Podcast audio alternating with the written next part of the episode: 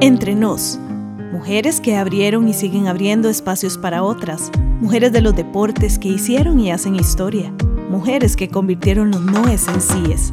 Entre nosotras, análisis y conversación sobre las mujeres y los deportes, sus participaciones, dirigencias y opiniones.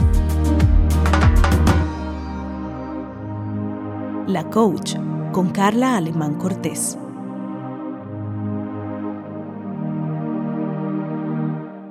Hola, qué gusto saludar a las personas que escuchan el podcast de la coach. Soy Carla Alemán Cortés. Le agradecemos, por supuesto, la producción a Radio U y a tu marca CR que nos sigue apoyando con todo lo que tiene que ver con el diseño de la coach. Aquí muy, muy, muy feliz, a pesar de, de las circunstancias que rodean al mundo, muy, muy feliz de que las plataformas virtuales nos permitan conversar seguir contando las historias de las mujeres y hoy tenemos a alguien que nació y se crió en Pejivalle de Guatuso. ¿Eso dónde queda? ¿Dónde es que está ese lugar? Un pequeño pueblito, muy humilde y, y, muy bonito. Catherine Alvarado Aguilar. Y si no digo Aguilar, puede ser que ya el podcast se acabe, ¿verdad? Porque si no, este, podría dejar de, grabar Catherine en este momento. Catherine, bienvenida al podcast. Es un tremendo honor para mí poder conversar con vos y contarle a la gente quién es Catherine Alvarado Aguilar, dónde está hoy Catherine, dónde se desarrolla profesionalmente y en cuál deporte. Hola, hola. La verdad es que para mí es un, un placer poder conversar un poquito y que conozcan mi historia. Catherine es una jugadora profesional actualmente, y pues una muchacha humilde que salió de ese pueblito, ¿verdad? Que, que llevo conmigo siempre. Estoy actualmente en España. Estás en España, pero esto no es un tema de que salió la oportunidad de irte a jugar a España y ya estás jugando en España. Contanos cómo, cómo, fue esto, cómo, cómo nació, cómo surgió. Y cuando me refería a Pejivalle Guatuso, de verdad, contanos dónde está Pejivalle Guatuso. Pejivalle de Guatuso es un, un, pueblito pequeño, muy humilde, en la zona norte del país, a unos 12 kilómetros de, de Guatuso. Soy oriunda orgullosamente de ese pequeño pueblo, siempre lo digo y siempre lo voy a decir.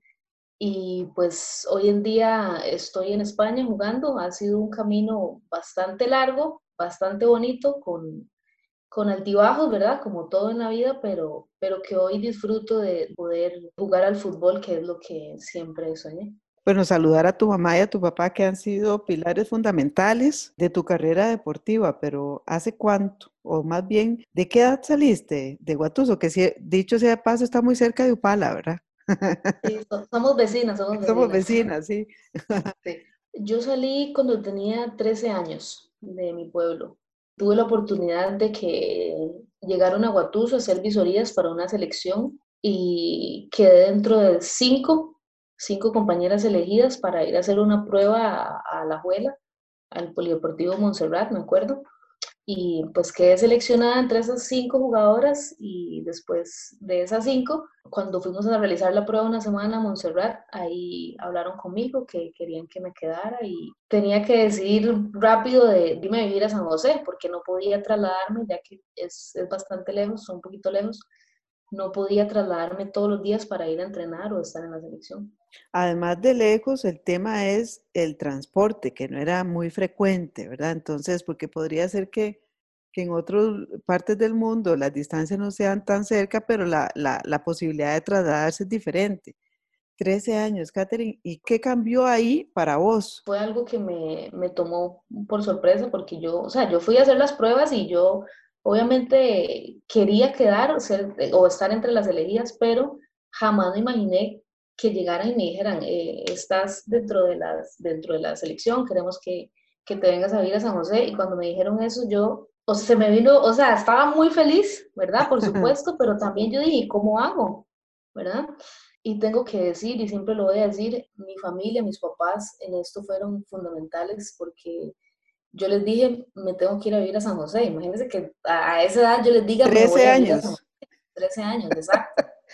Y ellos me dijeron, pero ¿cómo? Pero qué, ¿verdad? Entonces ya después lo conversamos y lo analizamos y, y ellos han sido hasta el día de hoy, eh, pues un, apoyo, un pilar que yo la verdad no, no sería nadie sin, sin, sin ellos. Desde ese, desde ese día me dijeron, te vamos a apoyar, si es lo que querés, pues vamos, vamos para adelante. Y pues así fue, me tuve que ir a vivir a San José teniendo 13 años. ¿Y cómo fue ese camino paralelo de salir de la casa, vivir en otro lugar, entrenar, estudiar? Y precisamente en qué periodo, porque podría ser que por un tiempo, ¿verdad? Porque entiendo que esto fue proceso de selección, por un tiempo, mientras la selección estuviese activa, pues vos estabas ahí, ¿verdad? Pero cuando no estaba la selección o terminaba ya el proceso, ¿qué pasaba? La verdad es que fue bastante duro para mí porque yo, sinceramente, yo nunca había salido de, de, de Pejivalle, o sea, lo más que había llegado era Guatuso, que Guatuso es como el centro donde puedes ir al supermercado a comprar, donde están las farmacias, donde está, qué sé yo, donde puedes ir a comprar las, las cosas básicas.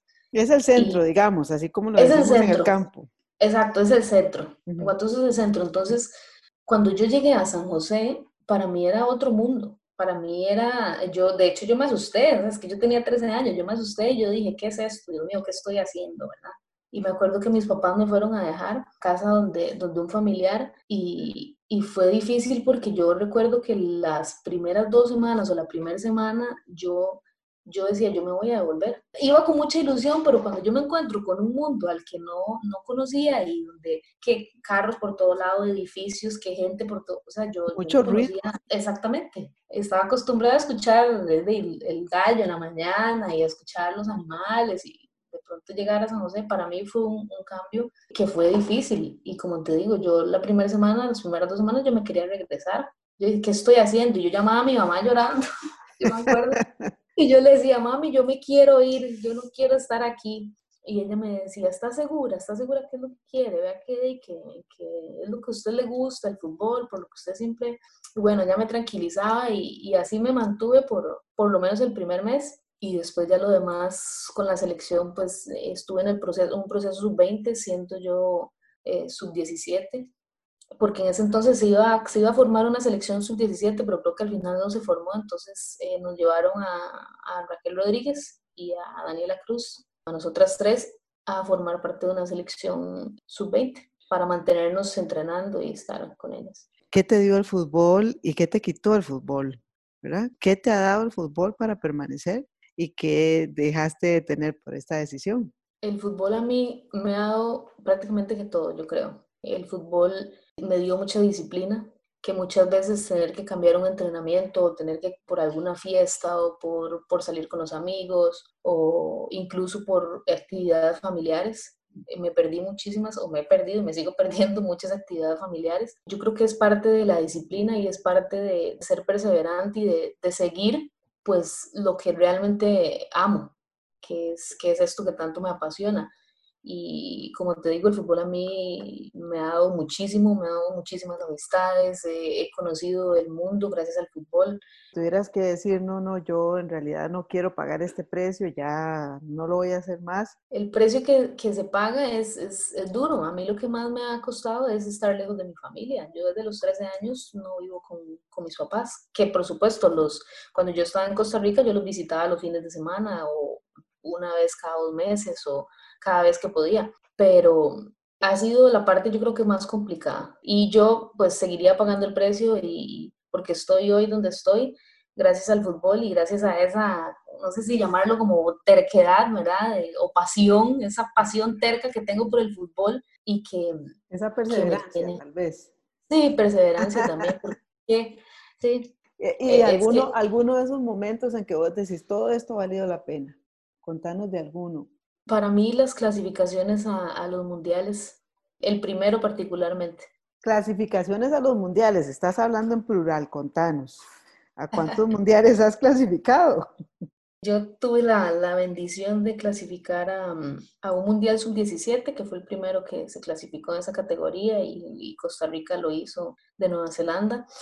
Estuve también en el Mundial Sub-20, en la clasificación y en el Mundial de Alemania y en el Mundial Mayor.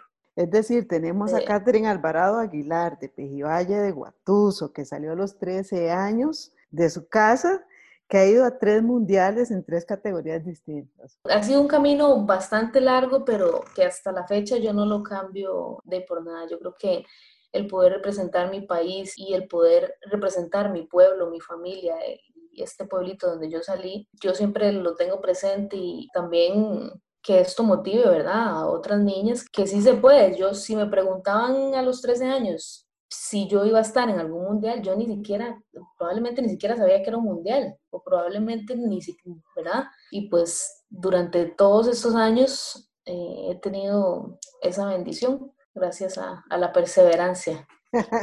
no, pero también hay que decir que vos has sido capitana de selecciones, ¿verdad? Fui capitana de, de, de la sub-17, de la sub-20 y soy la subcapitana de la, de la selección mayor. Hay un recuerdo que tengo yo en mi mente, como dice una canción, Katherine, de un gol de tiro libre que vos le hiciste a Canadá. Sí. ¿Verdad? Contanos de esto, porque necesito que la gente se imagine ese momento, cómo fue, cómo lo sentiste, porque si no mal recuerdo fue la forma en que Costa Rica clasificó a ese Mundial Sub-20. Esa fue nuestra clasificación al Mundial Sub-20, partido, ¿Y a partido quién, fue? ¿a quién fue? ¿A qué país?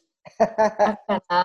bueno, una potencia de fútbol de mujeres. Ese, ese partido de era contra Canadá, ¿verdad? Canadá, eh, potencia, nosotras con toda la ilusión y nosotras habíamos trabajado muchísimo para llegar donde habíamos llegado. Y recuerdo que en ese torneo específicamente, partidos atrás, tuvimos, o yo tuve, yo tuve la posibilidad de, de, anotar de tiro libre, pero no, no entraba, o sea, no había forma que la bola entrara. En los partidos antes de este, y recuerdo que compañeros de, de, la delegación me decían, de, tranquila, Catherine, el preparador físico, Mami Flori, el entrenador en ese momento. Yo recuerdo que me tranquila, que va a entrar, va a entrar. En algún momento va a entrar. Bueno, llegó el tiro libre, llegó el partido, un tiro libre que ni siquiera estaba cerca, o sea, no estaba tan cerca como para, para pensar que, que lo iba a poner en el, en el marco y que iba a entrar. Pero igual yo dije, le voy, voy a darle a ver qué, a ver qué sale porque realmente, realmente es que voy a ser muy sincera, estaba un poquito lejos y yo dije, le voy a dar al marco. Y yo, un poquito lejos como para contarle a la gente cuántos metros. Pues exactamente así, como de metros. Después como unos, unos, 18 metros, como unos 4 o 5 pasos después del área de, de, penalty. Sí, puede ser. ser. Pues del área grande, puede ser un poquito, sí, como la mitad ahí. Sí. Y y yo recuerdo que yo, yo le pegué y para mí el mundo se paralizó. Es que así tal cual, así tal cual fue, se paralizó porque yo donde la bola se eleva y yo dije, la volé, la volé. Y de pronto bajó y entró. Y fue, fue un golazo, porque fue un golazo. Y claro, yo, ese es un momento que yo en la vida voy a olvidar porque después de eso, íbamos, y tras eso íbamos ganando a los 20 minutos del, primer tiempo, me parece. O sea, quedaba muchísimo partido todavía pero sin duda alguna de, este gol fue el de la clasificación y nos llevó a, un mundial y, ese día pues yo no podía ni dormir, a mí se me erizaba la piel, yo, o sea, fue algo de nunca olvidar, sin duda. Hay que decir que Catherine es especialista en tiros libres, o sea, en largas distancias, de colocarlos muy bien, ¿verdad? Pero ese día puso a todo el país a vibrar, ¿verdad? ¿Cómo quedó ese marcador ese día? 1 a 0. Ganamos. contra Canadá y Canadá quedó fuera, ¿verdad? Sí, Canadá quedó fuera de ese mundial. Eso fue en el 2010, o sea, estamos hablando de que fue hace 10 años aproximadamente. todavía lo recuerdo. Como si acabara, acabara de, de, de pasar. Sí, sí, acabo de, revivir ese esa, esa, sensación, a mí me encantaría, como ustedes saben, estamos grabando este podcast por una plataforma virtual y entonces a mí me encantaría poder tomar una foto de la cara de Catherine cuando está contando la historia, porque es el problema de que los ojitos se le ponen brillantes, ¿verdad? Hasta que le brillan, entonces es una alegría ¿verdad? Estoy sudando, me están sudando las manos. Le están sudando las manos y tiene como aquella aquel recuerdo, ¿verdad? de su mente y también pienso que es sobre todo ese camino que ha pasado y que además ha tenido que pagar un precio alto, como la mayoría de las personas que estamos en el deporte y además las mujeres en particular, una mujer que viene de un lugar hermoso que se llama Pejivalle de Guatuso y que además a los 13 años salió de la casa con la ilusión de no sabía qué, pero con el convencimiento de que era lo que quería hacer. A las dos semanas llegó a San José, dijo, me devuelvo, y la mamá la contuvo y le dijo, vea, mijita, ¿estás segura que es lo que quiere hacer? Por dicha no se regresó, porque le ha dado a este país una gran alegría. seguir creyendo en que las mujeres también que venimos de, la, de las regiones, ¿verdad? De, de, la zona del campo, digamos, también encontramos una oportunidad para realizarnos. ¿Qué tal es esta vida ahora como futbolista profesional? Catherine, ¿en cuántos países has estado? Bueno, esta vida de futbolista profesional yo creo que yo pues lo veía lejos hace algún tiempo y hoy, hoy tengo la posibilidad de, dedicarme a esto nada más. Bueno, yo jugué, estuve en Finlandia jugando, jugué en Colombia y, y actualmente, bueno, estoy en España. Jugué muchos años en Costa Rica también y bueno, tuve la, la bendición y la oportunidad de, de ahora estar en una liga que es muy competitiva y, y, que estoy viviendo de esto, gracias a Dios. Y entonces prácticamente has estado en diferentes continentes. Esa realidad del fútbol de mujeres, ¿a qué se atreve en otros países? Digamos, y los estilos tal vez de juego, ¿qué tal? ¿Qué tal han estado? Yo creo que en, en Colombia fue mm, donde me adapté un poquito más, donde me fue muy bien y fue el paso para, para venirme a España, porque yo estuve en Colombia una temporada y después de Colombia pasé ya acá a jugar. Esta es mi segunda temporada en, en, España. Pues el estilo de juego de la liga en Colombia o el fútbol en Colombia me, me sentó muy bien. Y pues aquí en España también me, he tenido buenas temporadas. Yo creo que, que me ha ido bien y, y, pues me he adaptado también de la mejor manera porque no es, no es fácil. Te puedo decir que no, no es fácil llegar a una cultura, a un fútbol eh, donde es tan competitivo actualmente, donde los equipos, donde, donde el fútbol femenino ha crecido tan rápido. Porque yo recuerdo que yo cuando estuve en Colombia, yo llegué y, creo que la liga era su segundo año, me parece, no estoy muy segura, pero donde Colombia estaba apostando por su liga, apostaron, fue un campeonato bastante competitivo, después de ahí pasé acá y, y, aquí pues es otra cosa completamente. Cuando te referís a que es competitivo, es que Puede ser que en algunos equipos el nivel de la jugadora sea muy distinto o muy parejo. Cuando te referís a que es muy competitivo, te referís a eso precisamente, a que hay mucha disputa y como extranjera también se le pide más, ¿verdad? A las extranjeras. Exacto. Hay mucha competencia, hay mucho nivel. Entonces, eh, sí, como, como extranjera yo creo que pues tenés que, que esforzarte el doble porque aquí nadie te conoce, nadie sabe quién sos y, y tenés que llegar a pelear, a luchar y a ganarte un puesto si quieres, si quieres jugar y, y, tener minutos. ¿Qué podría decirle Catherine a estas otras chicas que también tienen esa ilusión de jugar fútbol? Yo hace 29 años que estuvo la primera selección, no me imaginé nunca poder estar viendo una final con más de 15 mil personas aquí en el país, en una final de primera división yo no me imaginaba algo así hace 29 años, ¿verdad? ¿Qué le puede decir Catherine a esas chicas y a esas familias que están por ahí jugando fútbol con la pasión, ¿verdad? De, de querer estar. Bueno, a las chicas que les gusta el fútbol, que sigan su pasión, que si es lo que les gusta, independientemente puede ser fútbol, puede ser otro deporte, que lo sigan, que luchen, que no se, que no se rindan y a las familias que las apoyen sin el apoyo de, de la familia, yo creo que es, es, muy difícil. Así que yo las invito y les digo, una, eh, una niña que salió de 13 años de un pueblo donde tal vez nadie o muy pocas personas conocen, luchó y, tuvo el apoyo de la familia y hoy tiene la posibilidad de ser una jugadora profesional y de, de vivir de, del fútbol. Entonces, que sigan sus sueños, que, que se esfuercen y que tarde o temprano van a poder disfrutar de todo lo que, el costo que tuvo llegar hasta aquí.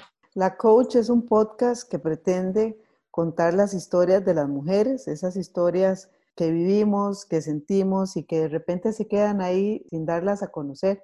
Catherine Alvarado Aguilar eh, está con nosotras hoy y muy feliz de que nos contara algo de su historia, porque esto es muy, es una pincelada, ¿verdad? Porque tenemos muchas historias. Un resumen muy rápido.